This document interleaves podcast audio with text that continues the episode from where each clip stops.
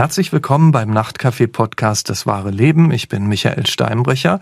Seit vielen Jahren bin ich Journalist und spreche in diesem Podcast alle zwei Wochen mit Menschen über ihre Lebenswege und außergewöhnliche Erlebnisse. Heute rede ich mit Nathalie Birli. Sie ist 29 und im Juli 2019 ist ihr dann etwas passiert, was keiner von uns erleben will. Auf einer Fahrradtour wurde sie von einem wildfremden Mann erst angefahren, dann entführt und musste dann stundenlang um ihr Leben fürchten. Aber erstmal herzlich willkommen, Frau Birli. Ja, hallo. Freut mich heute dabei sein zu können und bin schon gespannt auf die Fragen, die jetzt auf mich zukommen. Ja, und ich bin gespannt auf Sie, Frau Birli. Sie sind ja in Wien geboren, leben auch heute noch in Österreich. Wir sitzen uns ja jetzt gerade hier nicht gegenüber. Ich bin im Stuttgart im Studio. Wo haben Sie es sich denn gemütlich gemacht? Ich bin bei mir daheim. Wir haben ein Bürozimmer in der Nähe von Graz wohnen wir. Also der Ort heißt Kumberg. Frau Birli, bevor wir über die Entführung reden, wie sah denn Ihr Leben vor der Entführung aus? Also in welcher Lebensphase waren Sie im Juli 2019, bevor es passiert ist? Eigentlich in einer sehr spannenden Lebensphase. Bin gerade mit meinem Freund dem Martin zusammengezogen, davor in der Nähe von Wien gelebt. Bin dann eben da in die Nähe von Graz gezogen. Wir haben ein Haus gekauft haben gerade ein kleines Kind bekommen. Also unser Sohn, der Jakob, der ist jetzt mittlerweile zwei Jahre alt. Damals war er erst drei Monate alt. Hab Job gewechselt. Ich höre so raus, allgemein eine große Phase der Veränderung, kann man sagen, oder? Eigentlich hat sich das komplette Leben verändert. Sie haben ja auch Sport studiert. Welche Rolle hat der Sport immer in Ihrem Leben gespielt? Eigentlich eine sehr große. Also meine Familie ist sehr sportlich. Meine Mutter, die ist Tennistrainerin und ja, ich habe früher auch eben Tennis gespielt, war dann in einer Sportschule, bin dann eher zum Ausdauersport gekommen, zuerst lange Triathlon gemacht, auch immer an Wettkämpfen teilgenommen, bin dann zum Radsport gekommen. Auch im Radsport habe ich halt dann an nationalen und internationalen Wettkämpfen teilgenommen und immer dafür trainiert. Hatten Sie denn nach der Geburt schon wieder losgelegt mit Sport oder erstmal langsam angehen lassen? Ja, also ich habe da schon zwei Monate, glaube ich, nach der Geburt von unserem Kleinen wieder einen kleinen Triathlon teilgenommen, der bei uns in Ort ist. Kleiner Triathlon ist gut. Ja, das ist wirklich, das ist ein, ein ganz kurzer Triathlon, okay. wo man eben nur den Hausberg hinauffährt und oben noch eine Runde läuft. Habe aber noch nicht viel gemacht. Also meine meisten Sporteinheiten waren maximal eine Stunde lang. Und da habe ich immer so hingedeimt, dass ich genau dann Sport mache, wenn der Kleine gerade schläft und gerade gegessen hat. Und dann kam der 23. Juli. Erzählen Sie mal, wie hat dieser Tag begonnen? An sich war der 23. Juli ein Tag wie jeder andere. Es ist der Geburtstag meines Vaters, sonst ist es ein ganz normaler Tag gewesen. Ähm, mein Freund ist in die Arbeit gefahren. Ich war mit unserem Sohn zu Hause, bin ja selbstständig und kann dadurch eigentlich sehr viel von zu Hause aus machen, mit der Online-Trainingsplanung. Und habe zum Zeitpunkt eh noch nicht wirklich viel gearbeitet. Und wir haben es immer so gelöst, dass sobald mein Freund nach Hause kommt, wir uns abwechseln, dass ich dann eben eine halbe oder bis Stunde Sport machen kann und er noch ein bisschen Sport machen kann. An dem Tag ist er nach Hause gekommen und ich war ziemlich müde, weil ich die Nacht nicht durchgeschlafen habe und meine Mutter hat kurz davor einen Schlaganfall gehabt, das hat mir auch ziemlich hm. Sorgen bereitet. Und mein Freund hat einfach gesagt, ah, ich soll mal anfangen und gleich soll mich in eine Runde aufs Rad setzen, dann geht's mir sicher wieder besser.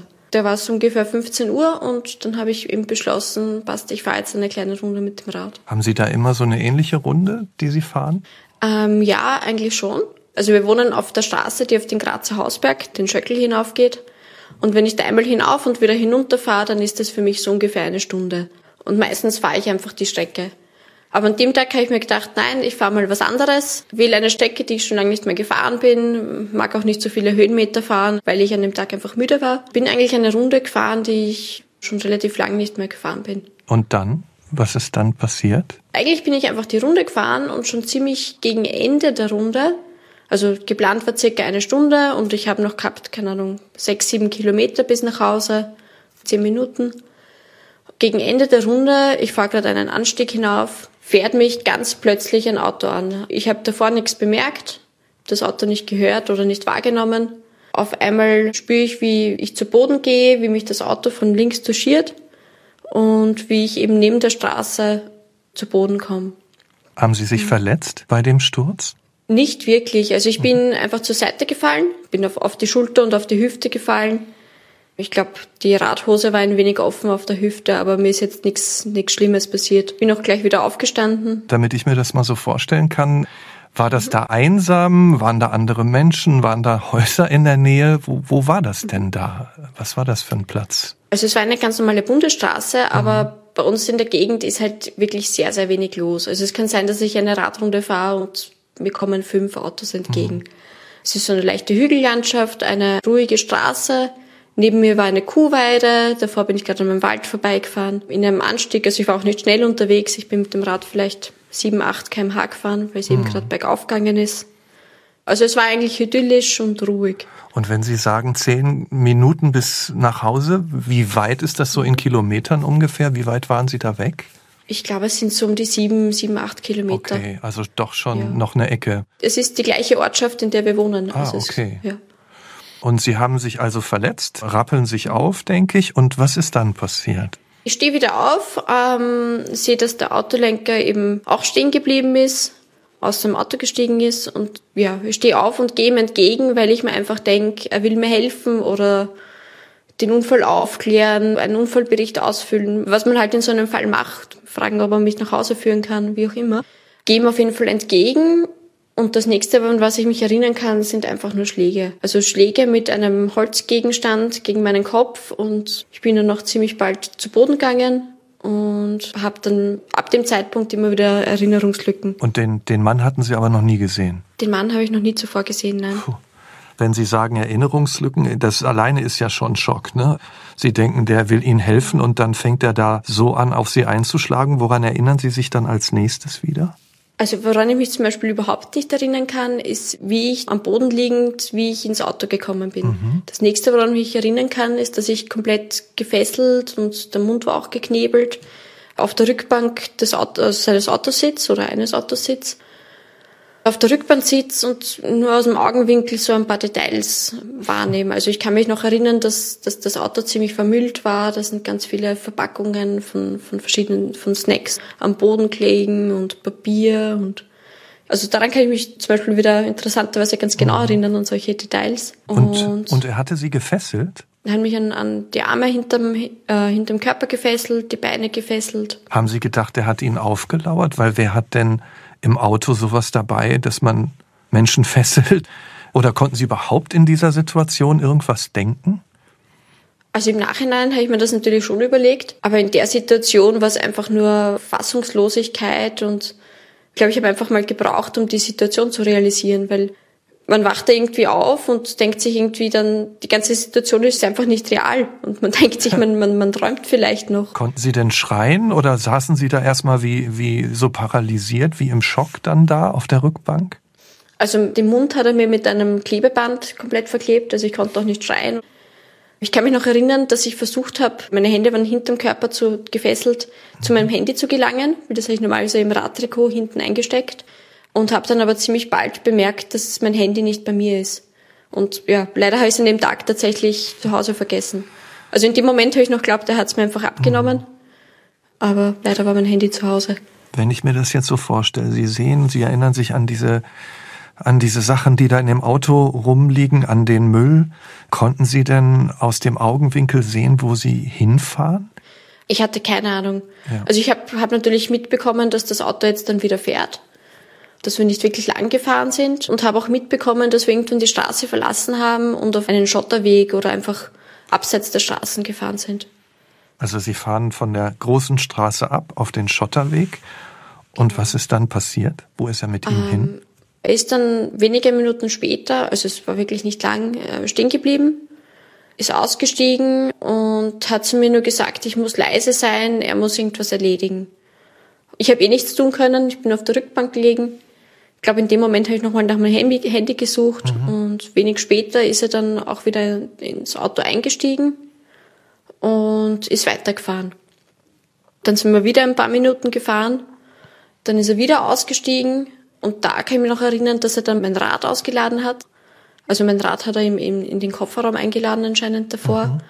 Weil das hat er ausgeladen und hat gesagt, er muss es jetzt reparieren gehen. Und Sie lagen da mhm. und boah, also, und ich konnte nicht wirklich was tun. Ja, waren so wahrscheinlich irgendwo zwischen Schock und Panik und das darf doch nicht wahr sein, so ungefähr. Es sickert dann schön langsam, dass man entführt worden ist und dass das anscheinend doch kein Traum ist, aber man, man, man fasst es irgendwie nicht. Und davor waren all meine Gedanken, haben sich irgendwie gedreht um das Baby zu Hause, um, also gerade mit einem neugeborenen Kind, es dreht sich irgendwie alles immer um die Essenszeiten von dem Kind, kommt mir vor. Und wann er wieder Hunger haben könnte und ob es ihm gut geht. Und dann auf einmal liegt man gefesselt auf der Rückbank eines Autos. Es ist einfach unvorstellbar ja. eigentlich. Also Albtraum im wahrsten Sinne des Wortes ist das ja. Auf jeden ähm, Fall, ja. Wann sind Sie dann raus aus dem Auto? Also der Mann ist dann zurückgekommen und hat die Tür aufgemacht und hat mir irgendeinen einen Stoff oder ein T-Shirt vor die Nase gedrückt und hat mir eben die Luft weggenommen. Och. Im Nachhinein glaube ich, dass er immer wieder versucht hat, mich einfach wieder ohnmächtig zu bekommen, damit ich, damit ich ruhig bleibe und mich nicht wehren kann. Er hat dann irgendwann von mir abgelassen und hat mich dann in, in, in sein Haus hineingehievt. Also er ist mit mir zu seinem Haus gefahren, das nicht weit weg war von der Stelle, wo er mich angefahren hat. Lag das dann auch irgendwie mhm. einsam in der Gegend oder, oder war ja. da jetzt wieder irgendwo was drum, wo man denken kann, wenn ich laut schreie irgendwie, wenn ich mal das Klebeband vom Mund kriege, dann hört mich vielleicht mhm. jemand? Nein, also das Haus war im Wald. Auch man hat auch von der kleinen Schotterstraße nicht hinüber zur Hauptstraße gesehen. Es ist nur ein zweites Haus daneben gewesen, aber da habe ich keine Ahnung gehabt, ob da überhaupt irgendwer drinnen wohnt. Sie haben wahrscheinlich immer überlegt, wie kann ich fliehen oder kann ich irgendwie weg? Aber Sie waren ja gefesselt, also insofern ist das ja auch nicht möglich genau, also gewesen. Ne? In dem Fall habe ich einfach keine Chance gehabt, irgendwas zu tun. Ja. Also er hat mich dann auch aus dem Auto hinaus in das Haus gehievt. Ich weiß nur, meine Füße sind mehr oder weniger hilflos am Boden dahingeschliffen, weil dadurch, dass ich die Radschuhe mit diesen Klickpedalen angehabt habe, habe ich nicht einmal irgendwie beim Gehen mithelfen können oder irgendwas tun. Und wie ging es dann im Haus weiter? Im Haus hat er mich dann in einen Raum gebracht, also in sein Schlafzimmer, wo ein Bett und ein Wandschrank, ein Wandkasten waren. Und er hat mich dann in den Kasten hineingesetzt, zugemacht hm. und ist weggegangen. Und es war komplett finster, ich habe nichts sehen können bin dann erstmal da drin gesessen und war wieder mit meinen Gedanken alleine. Wie sah das denn aus mit ja. Schmerzen? Sie haben ja gesagt, er hat da richtig auf Sie eingeschlagen mit so einem Holzgegenstand irgendwie. Tat das weh in dieser Situation? Eigentlich nicht schlimm, mhm. aber ich glaube, dass das schockbedingt war. Also tatsächlich war mein Arm gebrochen und mein Schädelknochen gebrochen. Mein Arm habe ich ein wenig gespürt, aber rein schmerztechnisch hätte ich nicht damit gerechnet, dass er gebrochen ist. Ist so Überlebensmodus, also glaub, ne? Ja. Genau, Schock. der Schock hilft einem da sehr. Und haben Sie dann eine Ahnung, wie lange Sie in dem Schrank dann da drin waren? Ich habe keine Ahnung, weil ja. ich dürfte recht bald wieder das Bewusstsein verloren haben. Es muss auf jeden Fall länger gewesen sein, weil das nächste, woran ich mich erinnern kann, ist, dass ich komplett nackt und wieder gefesselt, aber diesmal waren die Arme vorm Körper gefesselt, auf dem Bett liegt und wieder zu mir komme und durch das Fenster einfach sehe, dass es da draußen schon dämmerig wird. Das war auch irgendwie so ein wenig meine, mein, mein Orientierungspunkt in puncto Zeit, weil ich gemerkt habe, gut, es wird dämmerig, es ist Hochsommer, also es wird wahrscheinlich schon sieben, acht Uhr abends sein. Hatten Sie da genau. nackt auf dem Bett nicht auch Angst, dass er Sie vergewaltigt oder was auch immer er jetzt da vorhat? Es ist ja grausam. Um ehrlich zu sein, in dem Moment glaube ich, habe ich noch gar nicht so weit gedacht. Also mhm. wir haben mich dann später im Krankenhaus komplett untersuchen lassen, aber in dem Moment war einfach der einzige Gedanke, wie komme ich wieder raus? Wie kann ich das überleben? Ich will einfach wieder nach Hause, war einfach nur mein Gedanke. Und auch der Gedanke, komme ich da überhaupt irgendwie wieder raus? Muss ich hier sterben? Ja. Sie haben ja gesagt, er hat Ihnen zwischendurch mal gesagt, er muss jetzt irgendwie das Rad reparieren und so. Hat er denn später dann auch noch mit Ihnen gesprochen? Also auch als ja, Sie da auf dem Bett dann, lagen? Er hat, also mich in den, in, den, in den Schrank gesperrt hat, hat er wieder gesagt, er muss jetzt seine Tiere füttern gehen. Er hat mich dann immer mit Sie angesprochen Seien Sie still, hat er immer gesagt. Mhm. Sehr eigenartig, dass man wen entführt und dann noch höflich sein will quasi. Das wollte ich gerade sagen. Also so vom Klang der Stimme und, und von der Art, wie wir reden, da machen wir uns ja auch ein Bild über Menschen. Ne? Also was hatten genau. Sie für einen Eindruck von ihm? Also wie hat er auf Sie gewirkt? Ja, er hat für mich eigentlich sehr kindlich gewirkt. Aha. Also so wie, wie kleine Kinder Erwachsene einfach auch mit Sie ansprechen aber dann doch in ihrer Sprache noch sehr eingeschränkt sind. So hat er auf mich irgendwie auch gewirkt. Hatte er denn irgendwie eine Mütze übergezogen oder sowas? Oder, oder haben Sie ihn komplett mit Gesicht und allem sehen können? Ich habe ihn komplett sehen können. Also er war ganz normal mit T-Shirt und Dreiviertelhose angezogen. Also wenn ich mir das so vorstelle, wir alle haben ja schon Krimis geguckt, ne? Und wenn wir Krimis sehen, dann schließen wir meistens ja daraus, dass der Täter weiß, ich kann ihn identifizieren, dass die Wahrscheinlichkeit, dass er mich einfach so gehen lässt, erstmal sinkt. Ne? Haben Sie sich in dem Moment genau. auch solche Gedanken gemacht? Ich glaube, im ersten Moment, wo ich ihn gesehen hm. habe, noch nicht, aber dann später schon. Weil er hat eigentlich schon relativ bald zu mir gesagt, am nächsten Tag sind Sie eine freie Frau. Wie soll das funktionieren? Weil wenn er mich freilässt, muss ihm klar sein, dass ich weiß, wie er aussieht, ungefähr weiß, wo er wohnt oder wie will er mich überhaupt freilassen? Sagt er dann einfach, ich kann weglaufen oder das ist mir so im Kopf herumgeschwirrt, wie soll das funktionieren, dass ich am nächsten Tag einfach freigelassen werde? Mhm. Und dann war der nächste Gedanke natürlich, was passiert bis zum nächsten Tag? Ja. Ist es richtig, dass er mit Ihnen dann auch Wein trinken wollte? Genau. Das nächste, was passiert ist, ist, dass er wieder in die Küche verschwunden ist mit einer Flasche Wein zurückgekommen ist und mit etwas zu essen. Meine Augen waren immer wieder verbunden, zu dem Zeitpunkt auch, weil ich habe nicht gesehen, was er mir zu essen gibt. Also mich hat sein Katzenfutter erinnert, auch der Geruch. Es dürfte irgendwie so eine Art Fleischwurst gewesen sein.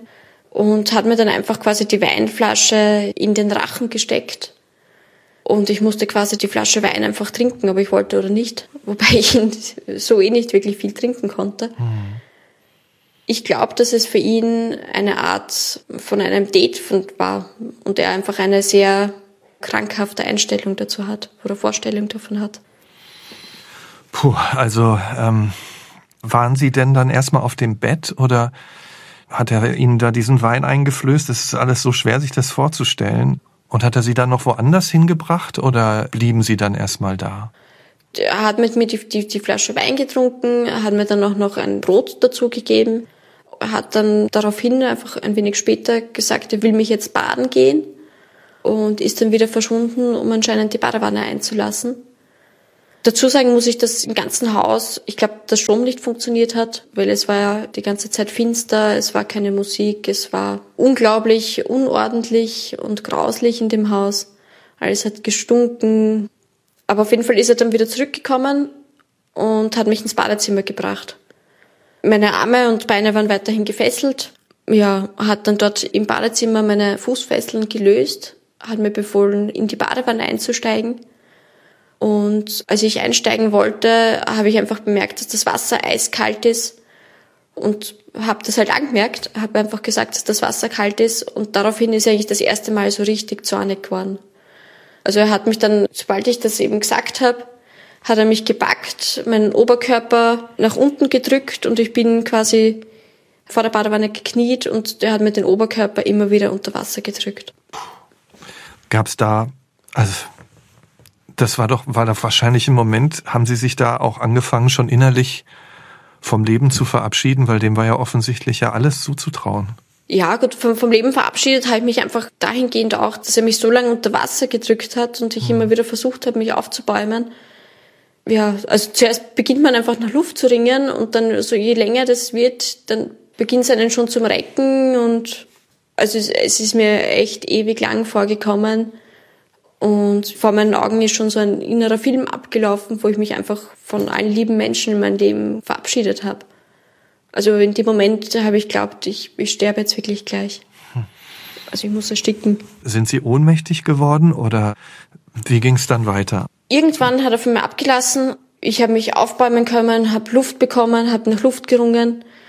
Und ich weiß nicht, ob ich ohnmächtig war oder nicht, weil ich habe schon wieder so eine kleine Gedächtnislücke. Also ich kann mich zum Beispiel nicht erinnern, dass ich mit ihm in der Badewanne gesessen bin. Aber er hat dann später bei der Polizei ausgesagt, dass er nachdem er mich da unter Wasser drücken wollte, dass ich dann freiwillig in die Badewanne gestiegen bin und er dann mich quasi gebadet hat, woran ich mich überhaupt nicht erinnern kann. Ich kann mich nur erinnern, dass sobald ich wieder draußen war aus der Badewanne, dass mir eisig kalt war, ich gezittert habe. Das ist der nächste Moment, an den ich mich erinnern kann. Wenn ich mir das so vorstelle, ne? Es gibt ja in so einer Situation auch unterschiedliche Reaktionen. Also Panik, Schreien, Verzweiflung. Andere erzählen dann auch immer, ja, in so einem Schockzustand, da sind sie auf eine ganz bestimmte Art ruhig, einfach weil sie wie im Überlebensmodus funktioniert haben. Sie erzählen das mhm. alles auch mit so einer großen Ruhe nach wie vor, wo ich mir vorstelle, Wahnsinn. Also ist es da auch mal die Emotion aus ihnen rausgeplatzt? Haben sie auch mal geweint? Waren sie auch mal verzweifelt? Haben um ihr Leben gefleht? Oder waren sie so in diesem Überlebensmodus, dass Sie da einfach Stück für Stück immer geguckt haben, was ist der nächste Schritt, was kann ich tun und irgendwie nur funktioniert haben weiterhin? Also mich selber hat's ja auch gewundert, weil wenn ich mir jetzt selbst die Situation vorstelle und ja. gar nicht noch nie drinnen in der Situation war, hätte ich mir auch gedacht, okay, ich werde hysterisch, ich beginne zu weinen, ich beginne zu schreien. Und ich habe es dann später auch mit der Psychologin besprochen, weil es mich meine eigene Reaktion so verwundert hat. Aber ich war komplett ruhig. Ich glaube einfach auch in so einer Art Schockstarre. Also ich habe mich gar nicht getraut, viel zu sagen. Aber auch, weil der Täter so unberechenbar war. Also sobald ich nur irgendwas gesagt habe, wieder in der Badewanne, hat man gemerkt, er wird wütend und versucht mir etwas anzutun. Also mhm. er hat mir immer versucht, mich zu ersticken. Und ruhig sein war irgendwie die beste Option. Mhm. Also man überlegt natürlich, also ich habe zumindest die ganze Zeit überlegt, wie ich irgendwie freikommen könnte, aber das habe ich mich auch bemerkt. Dann habe ich noch überlegt, ich könnte vielleicht, wenn ich mich irgendwie von den Fesseln lösen kann, aus dem Fenster eventuell fliehen. Und es waren noch immer die Fesseln da, also ich habe nicht mal aufstehen können. Haben Sie ihm denn mal gesagt, Mensch, ich bin Mama, ich, ich habe ein kleines Baby, lass mich bitte gehen, irgendwie sowas? Ja, also wenig später, einfach nachdem er, glaube ich, gemerkt hat, dass ich wirklich am ganzen Körper zitter und mir kalt ist, hat er mich wieder zurück zum Bett gebracht hat mich zugedeckt und ja, irgendwann sind dann irgendwie doch die Emotionen anscheinend durchgekommen. Ich habe zu weinen begonnen. Ich habe ihm erzählt, dass ich ein kleines Kind zu Hause habe, dass ich einfach furchtbare Angst habe. Ich habe ihn gefragt, wie er mich wieder nach Hause bringen will, ob ich tatsächlich wieder freikomme, habe ihn angebettelt, mich nicht umzubringen, einfach ihn angefleht, mich bitte wieder zu meinem Kind zu bringen. Und hatten Sie den Eindruck, dass das bei ihm angekommen ist? Zu dem Zeitpunkt noch nicht. Also er war noch immer sehr, sehr kalt, sehr sachlich, hat sehr wenig gesagt. Hat immer nur gesagt, ich muss still sein. Sie sind am nächsten Tag eine freie Frau. Also wenn, wenn ich ihm gehorche. Ich meine, zum Glück reden wir jetzt miteinander. Sie haben das überstanden. Wie konnten Sie sich dann aus der Situation befreien? Irgendwie in dieser auswegslosen Situation. Ich habe natürlich genug Zeit gehabt, mich in den Räumen, wo ich war, umzusehen. Ist mir aufgefallen, dass, obwohl das ganze Haus komplett vermüllt war, eine Sache wirklich schön gepflegt war und das waren einfach die Orchideen. Also es waren auf den Fensterbrettern Orchideen, es waren auf der Ablage Orchideen, es war in dem Raum, wo das Bett war, sicher 15 schön gepflegte Orchideen inmitten von Müll und Dreck. Und in meiner Verzweiflung und ja, ich glaube, es war einfach ein Versuch, irgendwie einen Draht zu ihm aufzubauen, habe ich angemerkt, dass er schöne Orchideen hat. Und das war wie so eine Art Wendepunkt in der ganzen Sache. Sobald ich angemerkt habe, dass die Orchideen schön sind, hat er mich auf einmal angeschaut. Er hat mich nie wirklich direkt angeschaut, sondern immer so neben mir hin, kommt mir vor. Hat mich angeschaut und hat auf einmal begonnen zu erzählen. Was hat also er erzählt? Der, eigentlich hat er mir seinen ganzen Lebenslauf erzählt. Also er hat begonnen natürlich mit den Orchideen, hat mir erzählt, wie er sie pflegt, dass man Orchideen am besten mit Aquariumwasser gießt und sie keine Staunässe mögen und ja, dass seine Lieblingspflanzen sind. Und dann hat er mir erzählt, dass er vom Beruf Gärtner ist und bei seinen Großeltern aufgewachsen sei, weil seine Eltern sind recht früh gestorben, beziehungsweise sein Vater und seine Mutter war Alkoholikerin, hat er mir erzählt. Also er kennt seine Eltern nicht wirklich. Er hat dann aber erzählt, dass seine Großeltern auch vor kurzem gestorben sind, er das Haus von ihnen geerbt hat. Er hat mir erzählt, dass er einige Haustiere hat aber das Tierschutzamt wollte sie ihm die Woche davor oder zwei Wochen davor wegnehmen. Und die wissen ja gar nicht, wie sehr er sich um die Tiere pflegt. Und er hat mir wirklich viel von seinem Leben erzählt. Mhm. Und dass er nach der Arbeit immer ein, ein Bier trinken geht bei der Tankstelle in unserem Ort und danach heimfährt und wenig Freunde hat und noch nie eine Beziehung zu einer Frau gehabt hat, hat er mir auch erzählt. Wobei er mir dann absurderweise wieder erzählt hat, dass er vor kurzem erst in einer Beziehung war, aber die hat nur einen Tag gehalten. Also ich glaube, er hat einfach gedacht, sobald er mit einer Frau spricht, ist er mit ihr zusammen. Mhm. Also man hat auf jeden Fall gemerkt, dass er eine sehr verzerrte Wahrnehmung von der Welt hat. Und haben Sie dann einfach versucht, das Gespräch irgendwie am Laufen zu halten? Oder wie haben Sie reagiert? Mm, ja, also ich glaube, ich habe versucht, Empathie zu ihm aufzubauen, einfach damit ich irgendwie Zugang zu den Menschen bekommen, damit er mich vielleicht tatsächlich freilässt oder mhm. zumindest sagt, was er vorhat. Und wie ist Ihnen das dann gelungen? Also wie haben Sie ihn auf diese Spur sozusagen dann geführt? Also ich habe ihm dann angeboten, dass ich ihm helfen könnte, Freunde zu finden, weil ich bin aus der gleichen Ortschaft und kenne da mehrere Leute. Haben dann ihm auch gefragt, was so seine Hobbys sind und er hat gesagt, eigentlich nur die Pflanzen und die Tiere und gesagt, ja, viele Menschen mögen gern Tiere. Und daraufhin hat er mir absurderweise seine Handynummer aufgeschrieben von einem kleinen Zettel, mir die Handynummer in mein Radtrikot gesteckt, dem zugestimmt und gesagt, das wäre toll, wenn ich ihm da helfen könnte. Und dann habe ich gefragt, ob er mich nicht gleich freilassen könnte, weil das wirkt doch viel plausibler, wenn er mich jetzt freilässt, als dann am nächsten Morgen. Und wir könnten einfach sagen, dass mir ein Reh vors Rad gelaufen ist und er hat mich dann auf der Straße liegend gefunden und bringt mich jetzt nach Hause. Wobei ich glaube, dass, dass das sogar er vorgeschlagen hat. Daraufhin hat er tatsächlich meine Fesseln gelöst, hat gesagt, ich kann mich anziehen gehen, hat mir noch meinen Helm gebracht, meine Radschuhe, also davor haben wir noch wirklich die Geschichte, was wir dann quasi der Polizei erzählen würden, genau durchgesprochen. Die Geschichte, dass mir ein, ein Reh vors Rad gelaufen ist, dann noch gesagt, welche Uhrzeit und er ist dann mit dem Auto vorbeigefahren, hat mich am Straßengraben gefunden und gecheckt, ob alles in Ordnung ist und würde mich dann nach Hause bringen. Puh, also das ist ja schon heftig, aber beeindruckend, wie Sie ihn da auf diese Spur gebracht haben. Gleichzeitig, ich meine, Sie standen ja dann da ohne Fessel, ne? Haben Sie dann auch wieder mal für einen Moment überlegt, macht es jetzt Sinn, die Chance zu ergreifen, dann doch auch abzuhauen wieder? Auf jeden Fall. Also es war so ein ständiges Hin und Her mit, soll ich einfach schnell laufen? Oder bringt er mich tatsächlich nach Hause? Soll ich das mitspielen? Ich habe bei der Polizei auch ausgesagt, dass ich glaube, dass er einfach schizophren ist, weil so wirklich immer so ein Hin und Her zwischen, wenn er wütend wird, wird er extrem gewalttätig, will mir was antun oder er ist eigentlich ein Mensch mit einem kindlichen Wesen. Es kommt dann vor, wenn man mit einem Dreijährigen sprechen wird. Und dann auf einmal wieder dieser gewaltvolle Mensch. Und man dachte, wenn das jetzt nicht klappt, das mit dem Weglaufen, dann bringt er mich wahrscheinlich auf jeden Fall um. Also ihn am besten in dieser vertrauten Atmosphäre belassen, bloß in der Beziehung bleiben sozusagen. Ne, Sie haben ja von genau. Empathie gesprochen. Und wie ging es dann weiter? Also ich habe mich ihm anziehen können, er hat mir noch meine Sachen gebracht. Also in meinem Radtrikot war so ein kleines Geldbörsel drinnen, da habe ich immer nur ein paar Euro drinnen, falls ich mir was zu essen hole beim Radfahren oder irgendeinen Defekt habe und mir ein Taxi rufen muss. Hat mir eben seine Handynummer noch mitgegeben und hat mich dann vors Haus begleitet. Und wir sind dann vor seinem Auto gestanden und hat gesagt, er muss noch mein Rad holen. Er hat es leider nicht geschafft, es zu reparieren. Und das war der Moment, wo ich mir gedacht habe, okay, jetzt laufe ich davon.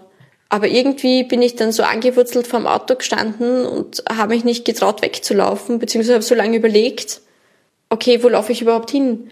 Wie weit im Wald sind wir? Beziehungsweise ich habe nicht mehr gewusst, in welche Richtung ich laufen muss. Also die Straße entlang, den Schotterweg entlang wäre wahrscheinlich eine gute Möglichkeit. Und ich habe gedacht, okay, mit dem Auto holt er mich schnell ein. Verletzt bin ich auch. Also ja, ich habe dann wirklich gewartet, bis er wieder zurück ist. Er hat mein Rad ins Auto eingeladen und bin auf der Beifahrerseite ins Auto eingestiegen. Was war das ja. für ein Gefühl, da dann neben ihm im Auto zu sitzen? Ein sehr mulmiges Gefühl. Also ich habe richtig Angst gehabt die ganze Zeit. Aber er ist dann nämlich tatsächlich mit mir losgefahren und auf der Hauptstraße habe ich wieder orientieren können, wo wir sind und ist mit mir in die falsche Richtung gefahren. Und als wir in die falsche Richtung gefahren sind, habe ich einfach richtig Panik bekommen. Ja, verständlicherweise. Also, oh. und dann war das dann ein Fehler einfach von ihm, dass er sich vertan hat, ähm, oder? Mm, nein, ähm, er ist mit mir in die falsche Richtung gefahren, also rechts statt links. Auf der Hauptstraße ein Stück weiter und in der nächsten Ortschaft bei einem Gasthaus ist er in eine kleine Straße eingebogen, wieder auf so einen Feldweg. Und dort ist er auf einmal stehen geblieben und ich habe mir gedacht, okay, jetzt vergräbt er mich da neben der Straße und bringt mich um. Aber auf jeden Fall hat er mit den Scheinwerfern des Autos einfach nur ein Stück Feld oder Acker beleuchtet und wollte mir erzählen, dass er das Grundstück von seinen Großeltern geerbt hat und wollte mir das einfach zeigen. War auf jeden Fall die bessere ja. Variante. Und dann hat er sie nach Hause gebracht? Genau, dann ja? hat er mir das gezeigt, ist wieder weitergefahren und ist mit mir nach Hause gefahren. Direkt vor also die ich Haustür? Habe ihm, genau, also wir wohnen in der Nähe vom Friedhof, haben ihm nach Hause navigiert quasi Absurderweise ist uns, sind uns am Heimweg ist die Polizei und die Feuerwehr entgegengefahren, weil die Leute haben natürlich alle nach mir gesucht mit Scheinwerfern und das war so ein absurdes Gefühl, wenn man im Auto am Beifahrersitz neben seinem Führer sitzt und es fährt die Polizei vorbei und sucht nach einem und man kann irgendwie nichts tun. Wahnsinn. Also ich hätte am liebsten zu schreien begonnen, aber es hätte auch nichts geholfen, weil im Auto hören die mich nicht. Und als Sie dann vor Ihrer Haustür waren, sind Sie dann rausgestürzt oder sind Sie erst noch in dieser Rolle quasi geblieben, haben gesagt, ja, tschüss? Sobald ich gemerkt habe, dass das Auto fast steht, bin ich aus dem Auto raus zur Haustür hin. Und meine Schwiegermutter hat mir sogar schon die Tür aufgehalten, weil sie einfach gehört hat, irgendwer ist vor der Tür und sie wollte einfach schauen, was da los ist. Und ich bin in die Haustür hineingestürmt, habe sie von innen wieder zugemacht, habe gesagt, sie soll bitte alles absperren, alle Fenster zumachen, wir gehen nach oben, wir müssen die Polizei rufen. Ein Verrückter hat mich entführt. Sie hatten aber wahrscheinlich Angst, dass er irgendwie noch versucht reinzukommen, ist ja klar, also nach dem, was Sie erlebt haben. Ne? Genau. In dem Moment war ich das erste Mal so richtig komplett panisch. Also wir haben uns dann oben in einem Zimmer eingesperrt, haben unten alles zugemacht, haben sogar die Zimmertür zugesperrt. Als die Polizei da war, habe ich mich nicht getraut, die Tür aufzumachen, weil ich mir nicht sicher war, ob das wirklich die Polizei vor der Tür ist. Also da ist der ganze Schock, dass alles, was Sie da erlebt haben, was ja unglaublich war, einfach so rausgebrochen dann auch. Weil es war irgendwie so enorme Erleichterung, weil man einfach realisiert, ich bin tatsächlich zu Hause, was ich einfach die letzten Stunden gar nicht mehr geglaubt habe, dass ich wirklich noch, noch ja. lebend nach Hause komme. Und dann war ich auf einmal wirklich zu Hause und habe gesehen, meinem Sohn geht's gut und ich bin am Leben und mir fehlt an sich nichts. Ja klar, mein Arm tut weh, aber ja. Wo war Ihr Freund in der Zeit? War der auch unterwegs? Hat Sie gesucht? Der hat mein Schwiegervater nach mir gesucht. Der war gerade im Auto unterwegs. Wie 200 andere Leute auch. Also 200. Mhm. Genau. Die Leute haben mir berichtet, dass, dass an dem Abend einfach der ganze Schöckel, das ist der Grazer Hausberg, erleuchtet war, weil überall Autos mit Scheinwerfern herumgefahren sind und nach mir gesucht haben. Was hatten Sie dann Sie haben es ja schon angedeutet für eine Verletzung. Also der Arm war gebrochen, sagen Sie, und Schädel auch? Genau. Also der Unterarm war gebrochen, ja. die Elle war gebrochen und der Schädel im Bereich des Hinterhauptbeins war gebrochen. Also mhm. hinterm Ohr, unterm Helm. Und diese Erstickungsversuche im Bad und davor, hatten die denn irgendwelche Folgen? Nicht wirklich. Es war eher, weil er mich immer herumgehieft hat. Also meine, meine Rippen waren geprellt. Das hat mir mhm. lang wehgetan, weil einfach jeder Atemzug schmerzt aber sonst nicht wirklich. Und wie ging das dann weiter? Also konnten Sie der Polizei dann schildern, wo Sie den Täter jetzt finden? Wenig später die Polizei und die Rettung, also ein Krankenwagen bei uns daheim eingetroffen. Die Polizei hat mich dann gleich gefragt, wo der Täter sein könnte. Und ich habe nur gesagt, er hat einen roten Kastenwagen. Wir waren irgendwo in Richtung Hofstetten unterwegs. Ich weiß nicht genau, wo sein Haus ist. Und dann ist eigentlich mein Freund auf die Idee gekommen, dass mein Radcomputer ja noch am Rad oben ist und der zeichnet ja immer die ganze Tour auf. Und den hat der Täter natürlich nicht ausgeschalten. Also das Auslesen der Daten des Radcomputers hat uns dann genau zu seinem Haus geführt. Und dann hat die Polizei ihn festgenommen. Die Polizei hat dann sogar ein Sondereinsatzkommando, das ist in Österreich die Cobra, geholt und die haben das Haus umstellt und gestürmt und haben den Täter aber schlafend vorgefunden. Also der Mann ist tatsächlich nach der Tat einfach nach Hause gefahren und hat geschlafen. Wenn ich mir diese Bilder so vorstelle, die Sie da erlebt haben, ja, hinten auf dem Rücksitz, auf dem Bett, im Bad, er drückt Sie da unter Wasser, so viele schlimme Situationen. Wie war das dann? Sie haben auch gesagt, dass Sie mit einer Psychologin ja auch gearbeitet haben. Sind Sie diese Ängste denn dann gleich los gewesen in den kommenden Wochen und Monaten oder sind bestimmte Ängste auch immer wieder erstmal zurückgekommen? Gut, die, die ersten Tage war ich im Krankenhaus und relativ abgeschirmt von der Außenwelt. Die einzigen Personen, die mit zu mir gekommen sind, waren eben nahe Bekannte, Familie oder die Polizei oder Gerichtsmedizin. Aber dann zu Hause habe ich mir echt schwer getan. Also ich habe einfach vor allem Angst gehabt. Wir haben dann auch relativ bald eine Alarmanlage zu Hause installiert, weil wenn der Postler zu Hause angeläutet hat, ich habe mich nicht traut, die Tür aufzumachen. So habe ich jetzt auf meinem Handy eine App und kann schauen, wer steht vor der Haustür, bevor ich aufmache. Aber es waren viele Situationen. Es war beim Spazierengehen habe ich immer Angst gehabt, dass hinter jedem Busch irgendwer hervorspringen könnte und oder Radfahren war total schwierig. Also beim Radfahren immer, wenn ein Auto von hinten kommt, ich habe Herzrasen und Schweißausbrüche bekommen und habe teilweise zu weinen begonnen und gesagt, ich kann das nicht mehr. Also es hat schon lange gedauert. Auch wenn, wenn irgendein Mann ähnlich aussieht, einfach wie der Täter und mir im, im Supermarkt oder ja beim Spazierengehen entgegenkommt, ja, ich habe panische Angst bekommen. Und was hat Ihnen dann vielleicht auch geholfen, weil auch an die denken, die sowas in anderer Form mal erlebt haben, die auch, wenn auch andere Bilder im Kopf haben, können Sie oder haben Sie gelernt, dann mit diesen Bildern, mit diesen Ängsten, auch im Alltag, dann mehr und mehr umzugehen und damit sie sie nicht mehr so, so belasten und einfach fertig machen?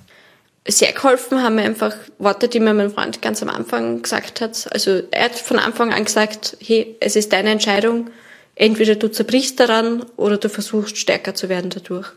Und so habe ich in jeder Situation habe ich die Worte im Kopf gehabt und habe gewusst, okay, ich habe jetzt panische Angst, aber eigentlich ist die Situation nicht gefährlicher, als sie schon die ganze Zeit davor auch war. Also ich habe jetzt 27 Jahre ohne Angst gelebt und es hat sich jetzt eigentlich nichts verändert. Die Wahrscheinlichkeit, dass mir sowas noch einmal passiert, ist jetzt sogar geringer, weil mir das einfach schon mal passiert ist.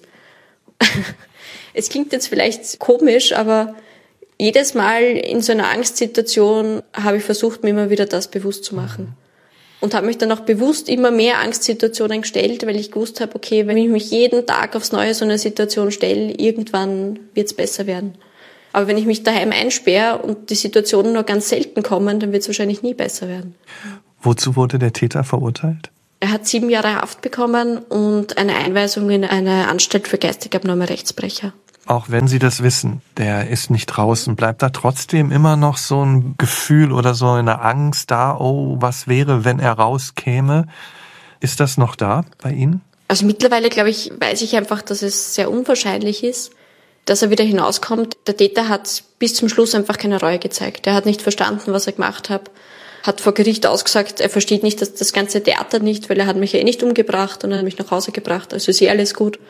Also ich glaube nicht, dass er je wieder freikommt, aber gerade anfangs war die Angst trotzdem groß. Es war auch die Angst groß, dass, keine Ahnung, seine Mutter lebt ja anscheinend noch, dass die mich dann heimsucht oder irgendwelche Bekannten von ihm und Rache ausheben wollen was eigentlich komplett absurd ist, aber trotzdem war die Angst da. Und tauchen Bilder von ihm denn noch so vor Ihrem geistigen Auge häufiger auf? Oder haben Sie gelernt, auch mit den Bildern, so wie Sie gesagt haben, nach dem, was Ihnen Ihr Freund gesagt hat, sich denen stellen und irgendwie damit lernen umzugehen? Haben Sie auch damit gelernt, mittlerweile umzugehen? Ja, genau. Also die Zeit heilt, glaube ich, viele Wunden. Der Spruch passt da jetzt wahrscheinlich am besten. Aber irgendwann kommt man wieder so in seinen Alltag hinein und ich muss sagen, ich mache meine Arbeit gern, aber ich habe eigentlich jetzt in den eineinhalb Jahren, seit das passiert ist, oder mehr als eineinhalb Jahren, ich habe mittlerweile einfach so viel zu tun, dass mir die Gedanken gar nicht kommen, dass ich da irgendwie Angst haben müsste. Schön. Wie geht's Ihnen denn heute insgesamt? Eigentlich sehr gut. Wir haben jetzt gerade den zweiten Geburtstag von unserem Sohn gefeiert. Wir müssen auch sagen, nach 2019 sind wir, glaube ich, recht robust geworden. Also hm. über Corona haben wir nur gelacht und gesagt, ja, Mai, soll Schlimmeres passieren. Wie geht's Ihrem Sohn? Wie weit ist er so? Was macht er gerade? Dem geht's gut. Der ja. ist gerade in der, in der Kinderkrippe bei seinen Freunden. Der lernt gerade immer mehr neue Wörter, läuft schon um und um. Und Sie haben ja gesagt, Sport war Ihnen immer wichtig. Fahren Sie denn noch Rad draußen oder kommt das erstmal noch nicht in Frage? Ja, also ich fahre auch wieder. Wobei ich noch immer sagen muss, ich glaube, das ist noch immer so im Hinterkopf. Mittlerweile laufe ich eigentlich lieber, als dass ich Rad fahre beziehungsweise Fahrrad eigentlich nur, wenn wir irgendwie eine Möglichkeit haben, gemeinsam zu fahren. Also wenn ich mit einer Freundin fahren kann oder mit meinem Freund fahren kann, dann fahre ich wahnsinnig gern. Aber wenn ich allein fahre, ist noch immer so irgendwie das mulmige Gefühl da. Also es ist jetzt nicht so, dass ich es komplett meide. Aber wenn ich daheim bin und mir jetzt denke, hm, gehe ich Radfahren oder gehe ich laufen, gehe ich eher laufen. Sie haben ja schon so gesagt, na ja, also bei der Pandemie sagen Sie, hm, also da haben wir jetzt schon anderes erlebt, das kriegen wir irgendwie auch hin. Würden Sie denn sagen, was hat sich durch die Erfahrung dieses Tages im Juli vor zwei Jahren vielleicht auch in Ihrem Leben verändert? Was sich für mich verändert hat, ist, dass ich einfach alles sehr viel mehr wertschätze. Dass mir einfach bewusst ist, dass das Leben nicht selbstverständlich ist. Ich freue mich einfach über Sachen, die mich früher vielleicht genervt hätten.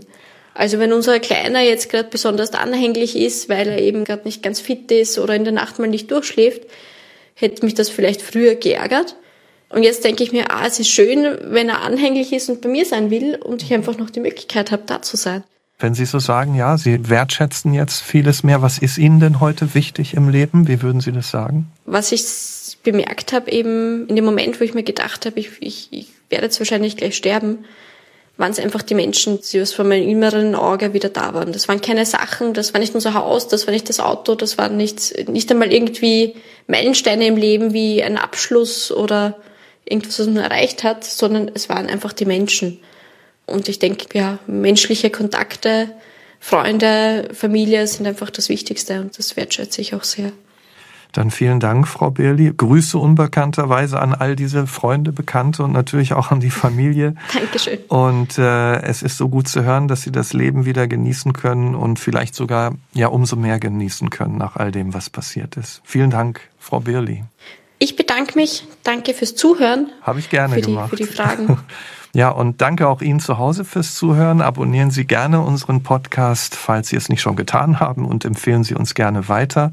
Wir freuen uns auch, wenn Sie auf unserer Facebook-Seite mitdiskutieren und wenn Sie Ihre ganz persönliche Geschichte auch hier im Podcast erzählen möchten, dann melden Sie sich einfach bei uns. Vielleicht unterhalten wir uns dann schon in zwei Wochen hier im Nachtcafé Podcast Das wahre Leben. Ich bin Michael Steinbrecher. Wir hören uns.